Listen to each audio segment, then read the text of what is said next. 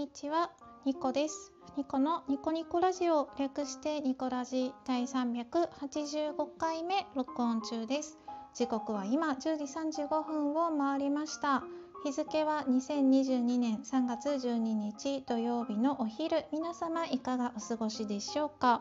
私はですね、さっき2回目の録音をしたんですけれど、なぜか音が入っていなくて。すごくねショックを受けて 本日3回目の録音中です。でも配信は2回目になっちゃうのかな。だいぶショックを受けております。さて早速今日もやっていきましょう。2個1目。2011年の3月11日のお話。まあこちらはですね2011年3月11日東日本大震災が発生した日です。私はですねあの被災者でもなく、まあ、ちょっと離れた地元にいたので特に自分の生活に何か変わることはなかったんですけれども津波の、まあ、映像とか見てね大変ショックを受けました。あれから11年経ってますがまだですね復興は道半ばといいますか元の町には戻っていませんしあの時大変にね大変な目に遭った方たちが今も大変な思いを抱えながら生活をされていたり、まあ、またね亡くなった方にもご冥福をお祈り申し上げます。うん、やっぱりこう日本がね日本人が忘れてはいけない大きな震災だったなって思います。ちょっとねあのさっき録音した時にこのお話ができなかったので最初にお話しさせていただきました。次行ってみましょう。2個2目世界情勢について。まあ11年前日本で大震災があったんですけれどもまあ、それにもすごく胸を痛めてて3月11日が来るたびに胸がねあのあの時の記憶とか蘇って痛め胸を痛める方とか辛い思いをねフラッシュバックのようになったりする方とかいると思うんですけれども今世界情勢も大変なことになっていますよね。ウクライナのことなんですけれどもなんでロシアがウクライナを攻めているのかなんで世界の国の人たちはまあ、国連とかですね日本の政治家とかは具体的に戦争を止める方法というか止める具体的な行動を起こさないのかとか個人的にはすごく疑問に思っています。なんか同盟じゃないとか法律がとかそういういろんなね問題はあると思うんですけれども今目の前であの人が殺されようとしている時にそういうなんか法律とか同盟とか関係なく助けてあげればいいのではと個人的にはね思っています。で自分がこう何もできないのもすごく無力だなって 思っていて、うん、でこじあの何かできないのかなって思った時にウクライナの大使館のねツイッター見て支援金の募集をしてたのでまあ募金ですね。簡単に言えば。個人のね ビビたるお金なんですけれども私も募金させていただきました。今あのウクライナに募金するのはまあそれがね武器の購入費になったりとかしてますます戦争を悪化させるんじゃないかなっていう考えもよぎったんですけれどもやっぱりロシアに支配されてからでは遅いのかなって個人的には思ったのでちょっとだけですけどね寄付させていただきました。楽天市場とかからもですね支援金を募っておりますし国連とかユニセフもあの支援金をね募集してますのでもし興味がある方は是非インターネットで検索してみてください。次行ってみましょう。2個3目。今年の目標を振り返る。いや3月ですね 今年も3ヶ月経とうとしておりますでまあいつもですねあの年末にえーと、と1年の振り返りと来年の目標をトークでお話しさせていただいてるんですけれども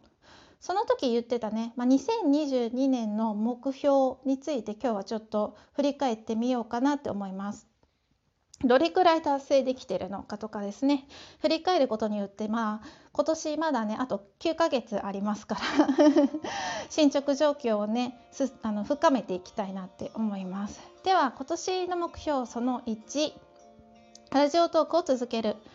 まあ、続けるというか去年より更新頻度上げるって言ってたんですけど全くできてませんね。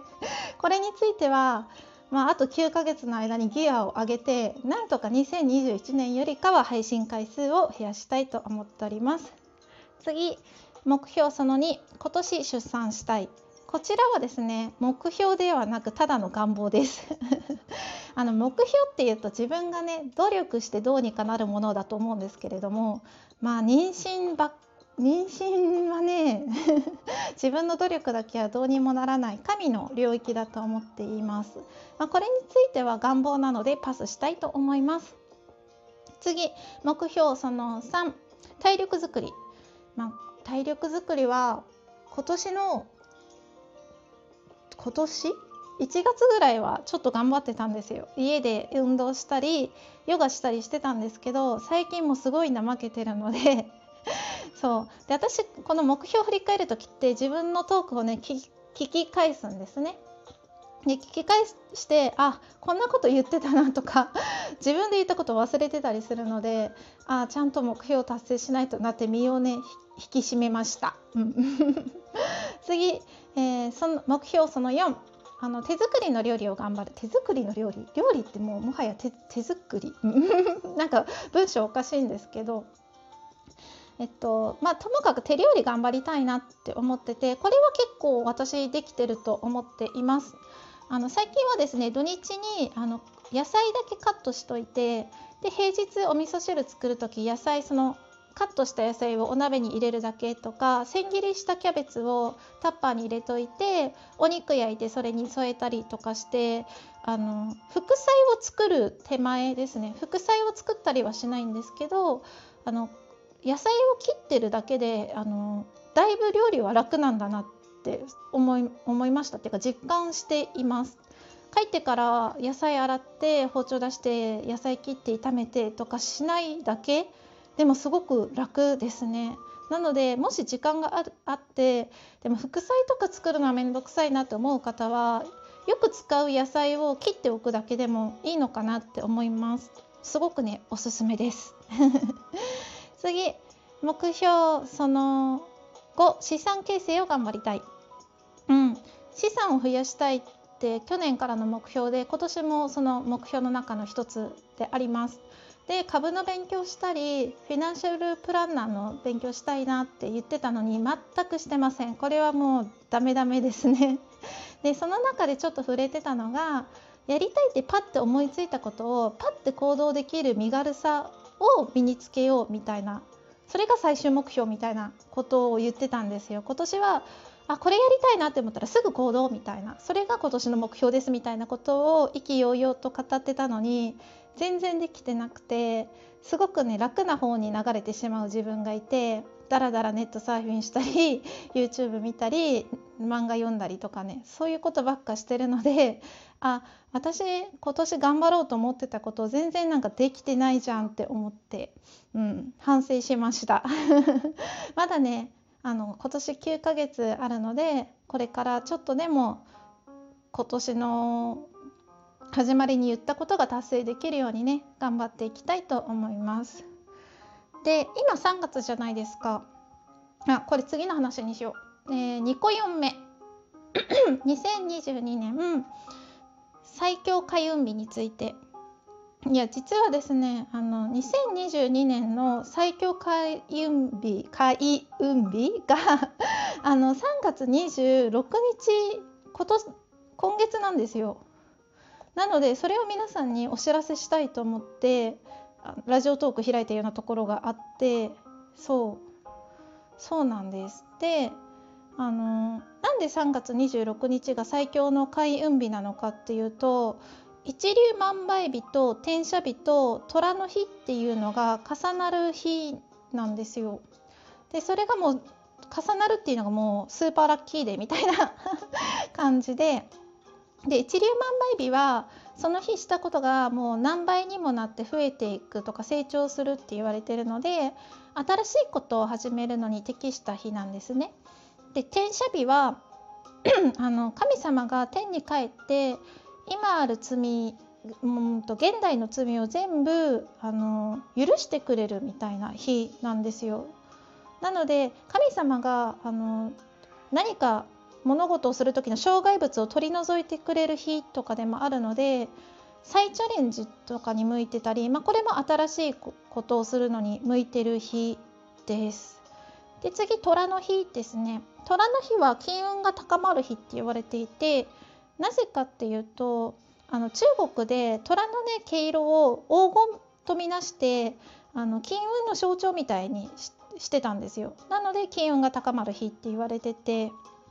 そうあとねなんかど虎は動物の中でも神聖な動物でこう千里行って千里戻ることができるっていう言い伝えがあってこう必ず帰ってくるっていう言われがあるんですね。なので、まあ、旅行とか車の納車とかにもいいって言われております。この3つがね重なる日っていうのが2022年は3月26日しかなくてなので今年最強の開運日と言われております。皆様もね何かこの日に新しいことを始めてみてはいかがでしょうか。私はですね3月26日に金利が高い銀行に口座を開こうかなって 思っております。なんかね春って新しいことを始めたくなりませんか？私だけかな。そんな時に開運日からね始めるととっても大きな成果があるかもしれませんのでおすすめです。最後までお付き合いいただいてありがとうございました。明日も皆様にとって良い一日でありますように。ニコでした。